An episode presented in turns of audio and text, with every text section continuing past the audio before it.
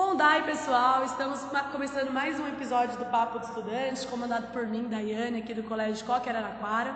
E o assunto de hoje, eu particularmente sou apaixonada, é porque a gente vive com esse assunto diversa, em diversas facetas do nosso dia a dia. Só não vê quem não quer. E para isso eu convidei ele, que é bonito, simpático, gente boa, mas está sempre, sempre cansado, o nosso professor de Sociologia, professor Olavo, aqui do Colégio Coque Araraquara.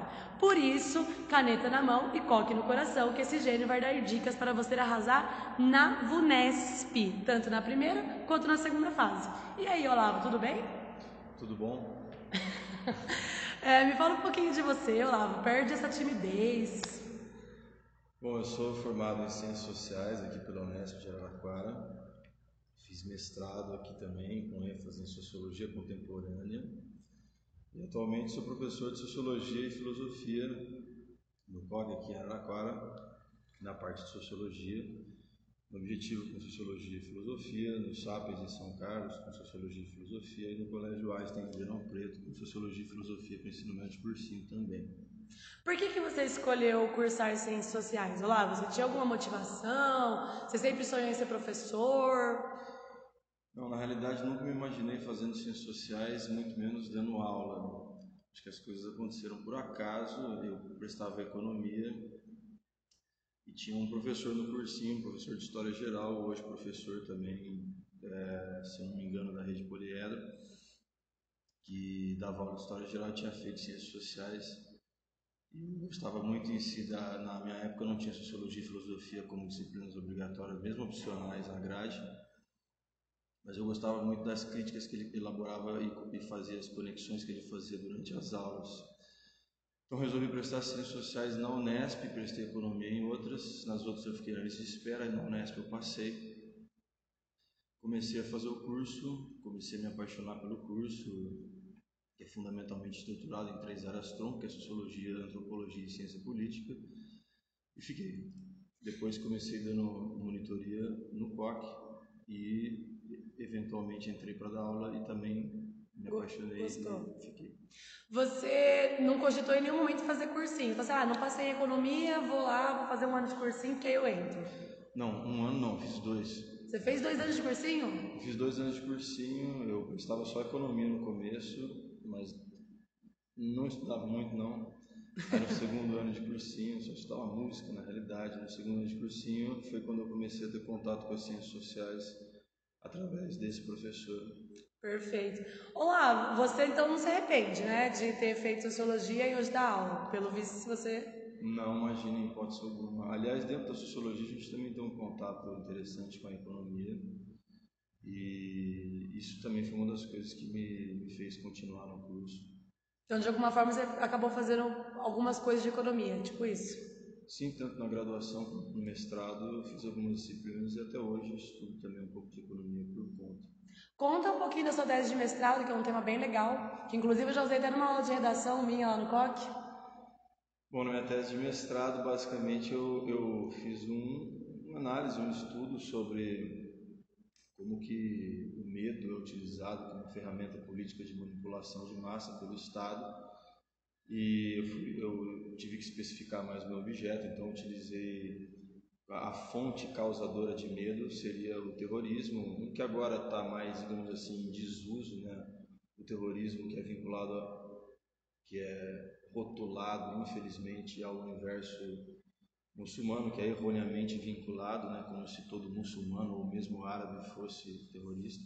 Enfim, o conceito, como que o conceito de terrorismo é construído é, depois do fim dos anos, depois do, do queda do muro de Berlim, fim da União Soviética, como que se muda o significado do terrorismo e como que é, essa vai ser a fonte causadora de medo para legitimar algumas ações autoritárias de estados, principalmente Estados Unidos, Inglaterra e França, que são os agentes combatentes do terrorismo. Você acha que o terrorismo, esse tema, a temática em si mesmo, não só a definição, é algo que pode ser cobrado esse ano nos vestibulares. Você acabou de falar da queda do muro de Berlim, que foi 89, né? Não tô louca. E aí, foi 89, né? E aí você falou que acabou de mudar a definição de terrorismo. Você acha que isso, por ser uma data fechada 9, pode vir a ser cobrado? Olha, sinceramente, eu acho, eu acho meio difícil, assim, eu não, não tenho muito domínio com relação aos temas mas é, o terrorismo é uma coisa que agora é, é, a ressignificação que ele sofre, né, do, que eu abordo na minha pesquisa também foi uma de certa forma uma questão estratégica. Até o fim da União Soviética, o terrorismo era vinculado ao comunismo. Depois ele invade, ele, ele acaba caindo no, universo árabe muçulmano. Eu acho sinceramente que agora é um pouco mais difícil porque é, acho que o, o, o, auge dele, digamos assim, que gerou todas as discussões do Patriot Act, das leis antiterrorismo que, que, que exist, existem, que foram construídas no século XXI, elas já tiveram seu momento de auge. Alguns estados estão voltando a fazer essas discussões, o Brasil é um deles né, em algumas mudanças, em algumas legislações que parece dar abertura para enquadrar movimentos como, como terrorismo e tal. Que foi o que aconteceu em 2016, não foi? Sim, durante Nas manifestações. É, mas também por causa da Copa do Mundo. O Em 2014, então. É, o Brasil era obrigado para sediar os Jogos Olímpicos e Copa do Mundo era obrigado a ter uma lei de terrorismo de acordo com alguns órgãos internacionais. Né? Ela, primeiro ela, a lei é aprovada, depois ela, a, lei, a lei que estava em via de ser aprovada sofre uma, uma represália por causa dessa abertura que ela dava para enquadrar qualquer movimento social como um, um ato terrorista. E depois ela sofre uma reformulação, é aprovada, mas ah, enfim, outras leis estão, estão sendo elaboradas que dão abertura para essa discussão, essa discussão recomeçar. Mas eu acho sinceramente que no ponto de vista global, né, parece pelo menos que de uma maneira geral o terrorismo, ainda que ele não tenha deixado de existir, muito longe disso, inclusive o combate ao terrorismo, inclusive o Estado Islâmico, que apesar de diminuir muito, é, continua tendo suas atividades aleatórias, ele, ele deixou de ser o foco principal da atenção da mídia global. Ah, mas aí então a redação ela poderia fazer um resgate nesse sentido, sim, talvez? Sim, talvez poderia, sim. Poderia. É, Olavo, você hoje, qual é a sua dica principal de sociologia primeiro para a VUNESP? O que, que você acha que a, a VUNESP mais cobra, ou qual que é o perfil dela de cobrar e como ela cobra? Olha, eu diria que a prova da VUNESP ela tem um perfil ainda é, menos, menos, de, menos conteudista e aí mais de caráter interpretativo, onde no geral tanto a prova de, de sociologia como algumas questões de filosofia perpassam um modelo de questão é, que exige do aluno uma leitura atenta para ver se ele identifica o conceito sendo tratado ou a visão política é, de um ou outro autor. Ele geralmente é uma prova que geralmente costuma trazer é, um ou mais textos de uma questão para você comparar o que existe de semelhante ou de diferente no que foi exposto.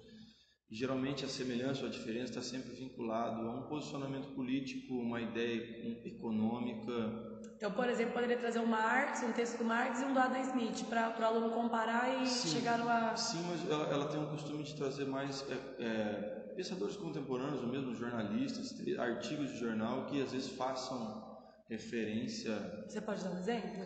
É, é tem uma questão da Unesp, agora não me lembro de que ano que foi, é, sobre, por exemplo, os rolezinhos e dava é, um texto apresentava uma visão, não, uma questão assim mais clara foi quando uma questão da Unesp trouxe é, dois textos, um deles argumentava, por exemplo, que a ação tomada pelo Estado do Nicolas Sarkozy na França ter proibido o uso do niqab da burca não não cerceava a liberdade de culto religioso e até mesmo a liberdade das mulheres. Depois apresentava um segundo texto que era do Vladimir Safat, se não me engano, dizendo o contrário ambos discutiam a ideia de liberdade, né?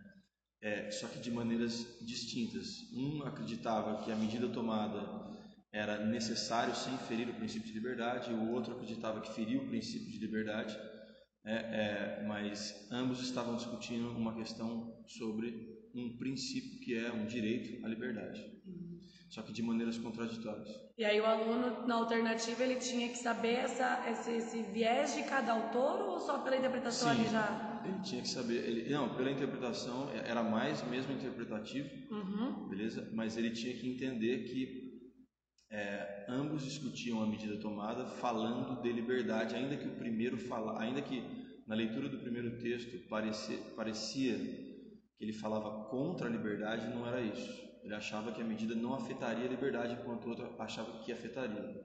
Perfeito.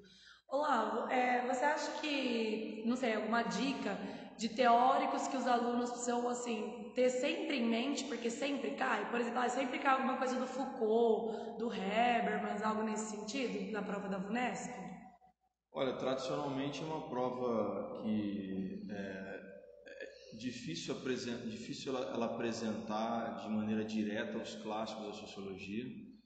Tá? Da, dos autores e pensadores que a gente aborda ao longo do ano, a Unesp, que pode aparecer tanto na filosofia quanto na sociologia, eu diria que é um pouco a escola de Frankfurt, mas não o Habermas, é, é, e sim Adorno Horkheimer em torno da, da, da, ideia de razão instrumental ou então da indústria cultural.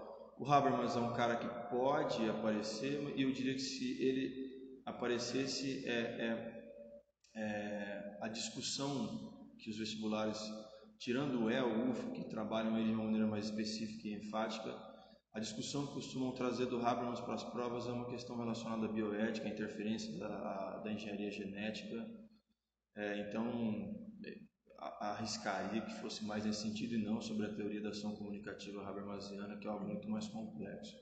Os clássicos podem estar presentes, eu acho sinceramente difícil.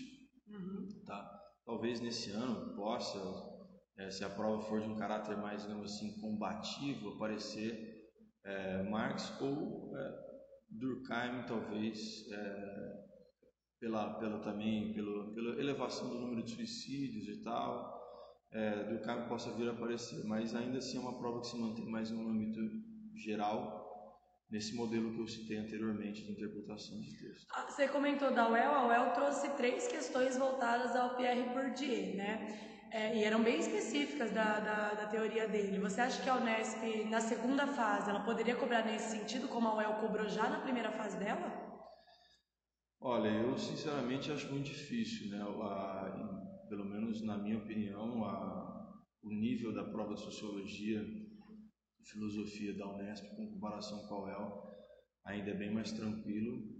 E mesmo quando esses autores são cobrados, é, eles não são cobrados na, na especificidade e profundidade que a UEL traz. De fato, a UEL trouxe o Bourdieu, que não é um cara comum de ser trabalhado, a gente trabalhou nas aulas, uhum. é, mas, mas ela, ela foca em conceitos específicos, campo capital, habitus, violência simbólica, coisas que, sinceramente, eu acho que a Unesp é, ainda não está na, na, na pegada de fazer. Tá? imagino que se trouxer também vai ser, ela, ela vai orientar o aluno no sentido do, do conceito que ela que ela está trabalhando e como que ele vai relacionar isso com algo que ela está apresentando também. Ah, nas aulas de redação a gente dialoga muito com sociologia, né? Porque ali pode servir como repertório. E dois caras que aparecem muito na redação atualmente é o Bauman, né? Que a galera adora citar a modernidade líquida e um que também os que estão presentes sempre na sua aula vem citando bastante é o Bill Churran. Você acha que eles são os dois nomes da sociologia contemporânea hoje das provas ou você tem um terceiro nome para nos dar? Olha, eu, eu acho difícil é, falar. O Bauman é um cara que ganha uma notoriedade ainda nos anos 90 com essa ideia de liquidez. E eu diria que ele parece estar cada vez mais em voga porque o que ele trata parece cada vez estar aparecendo de uma maneira mais enfática as pessoas quando a gente é, fala ou mesmo lê o Bauman parece que mesmo ele já ele já tendo falecido a, a, o pensamento dele parece cada vez mais se comprovar as pessoas se identificam muito com essa ideia da liquidez é, e aí, para os vestibulares, eu acho que ele é um cara que pode, até mesmo no Enem, uma questão de maneira indireta, falou, na minha visão, do Bauman, da, da postura de exposição da vida íntima do internauta. É, então, acho que eles podem, eles podem aparecer. O Bill Churran, eu acho que Bauman e Bill Churran são, são pensadores que é, optaram, pelo menos uma parte da sua carreira acadêmica, de falar para não acadêmicos. Eu acho importante isso e por isso também ganharam essa, essa popularidade. Então, acho sim muito possível os vestibulares é, é, resgatarem esses autores que, que estão mais presentes, digamos assim, no senso comum. Uhum. Hoje em dia, em termos de sociologia, é, de pensadores contemporâneos, eu ainda diria que para o ambiente da escola, é, o Bauman acaba tendo um, um, destaque maior, ainda que a gente aborde outros caras, né, na pós-modernidade, falamos, falamos de Baudelaire, é, Lyotard, é, mas ainda acredito que o destaque seja é, o Bauman. O Bauman mesmo. É, Olavo, eu me lembro de uma aula sua ano passado que eu fui assistir, que você discutiu uma imagem com os alunos. E era uma imagem que era uma imagem bem caótica, assim, de um, de um período até que a Judith Butler estava no Brasil. Você se lembra mais ou menos dessa aula? Você acha que tem alguma dica desse ano para você dar? Porque eu lembro que isso foi uma aula dica sua. É, sobre esse período de discurso de ódio que a gente tem vivido, questão do gênero, tudo isso envolvido na sociologia. Você acha que isso ainda é uma temática atual para as provas de primeira e segunda fase da FUNESP? Não, acredito que sim, talvez mais atual do que na época em que eu dei aula, que eu acho que foi no, no fim de 2017. Não foi ano passado?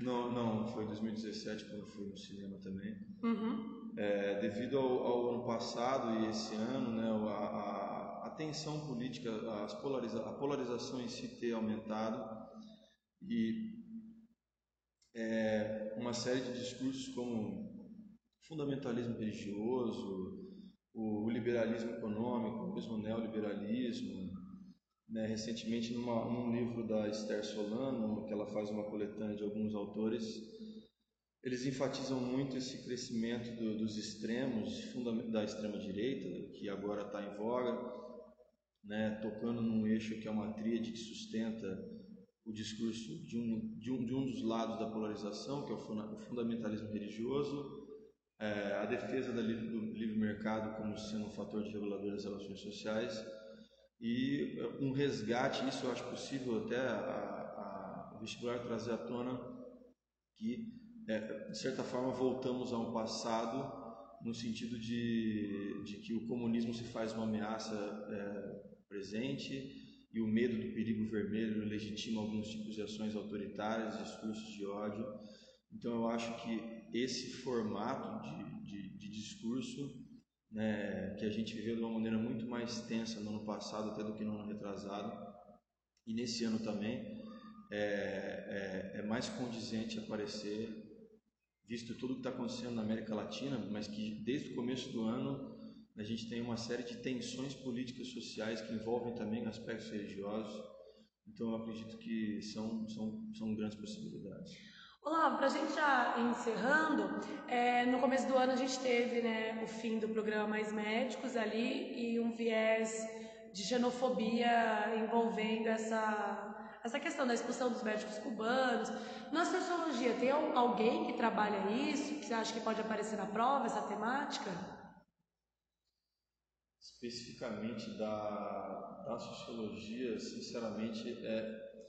Bom, assim, os, os, digamos assim, pensadores que eu li comentando sobre, mas nem, nem todos são sociólogos, né? Uhum. Vladimir Safatli, se eu não me engano, fez alguns comentários. Recentemente, o Drauzio Varela publicou é, um artigo falando sobre, se eu não me engano, na Folha de São Paulo. A Eliane Brum, é, também, acho que se eu não me engano, no meu país, é, comentou sobre isso. Agora, sinceramente, de algum pensador, de algum sociólogo específico, assim, eu, eu não, não me lembro de imediato que tenha falado sobre especificamente a questão do, do mais médicos. Mas xenofobia é um tema atual aí na sociologia, para a gente ah, não, pensar. É, sim, é, dentro de toda essa tensão polarizante, né, além do, do medo do perigo vermelho, se volta uma é, um, um, discurso de caráter xenofóbico devido às políticas devido às migrações. É, a ao Brasil do, do muro do Trump né? Sim é, eu falo curiosamente é, o, o Ocidente que tanto critica com razão a queda do muro de Berlim uhum. que, perdão com razão criticava o muro de Berlim é, o Ocidente que também é, elabora esse discurso crítico na minha concepção com razão foi também os estados que mais construíram muros ao longo dos últimos 30 anos. É, a, a, disputa que o Trump trava no final do ano e esse ano, com o shutdown que ele deu no governo, tudo para conseguir verba para um muro de mais de 3.500 quilômetros, se não estou enganado, Né? A onda migratória que o Brasil sofreu devido às tensões na América Latina também, na América do Sul principalmente, e a xenofobia ela é um tema que também vai ser tratado nesse livro da Esther Solano que eu citei, e o Bauman cita né, também no Medo Líquido, é uma ideia de que o imigrante representa tudo aquilo que nós não desejamos. Né? O imigrante ele não tem lar, o imigrante ele não tem poder de compra, a modernidade líquida é uma sociedade de consumidores, os não consumidores não são vistos como cidadãos, são alijados de direitos, são excluídos física e socialmente. Então é um tema sem dúvida nenhuma presente de extrema relevância na sociologia. Olavo, então eu deixo esse encerramento para você, agradeço a sua participação, você quer falar alguma coisa, finalizar, fica à vontade. Bom, eu gostaria de agradecer ao convite, a participação. É, e agora, galera, eu acredito que né, é, aquele lance de que vimos muita coisa ao longo do ano, é difícil agora rever tudo também, difícil não, eu diria que é impossível. Né, procura aí se tranquilizar, se acalmar, focar em você e não agora no, no, nos conteúdos. E fique na prova da Unesp, a dica que eu deixaria para quem vai para a Unicamp também, se for o caso, que aparecem algumas questões, principalmente de filosofia. Leiam com muita atenção, ela traz textos e grande parte das respostas está nos textos, beleza? A Unesp tem uma tradiçãozinha também de ter uma questão certa, uma outra alternativa que começa certa, mas termina errado. Então, é uma prova, eu sei que ela é relativamente um pouco cansativa, mas muita atenção na leitura, beleza? Muita calma na hora de ler. Acho que essa é a principal dica e faça a prova com tranquilidade. Galerinha, esse foi mais um Papo de Estudante para vocês. Fiquem ligados que os próximos professores convidados abordarão dicas específicas, cada um da sua área, para você arrebentar tanto na primeira quanto na segunda fase. Estamos juntos, porque na Escola Coque o ensino é? Top. Obrigada.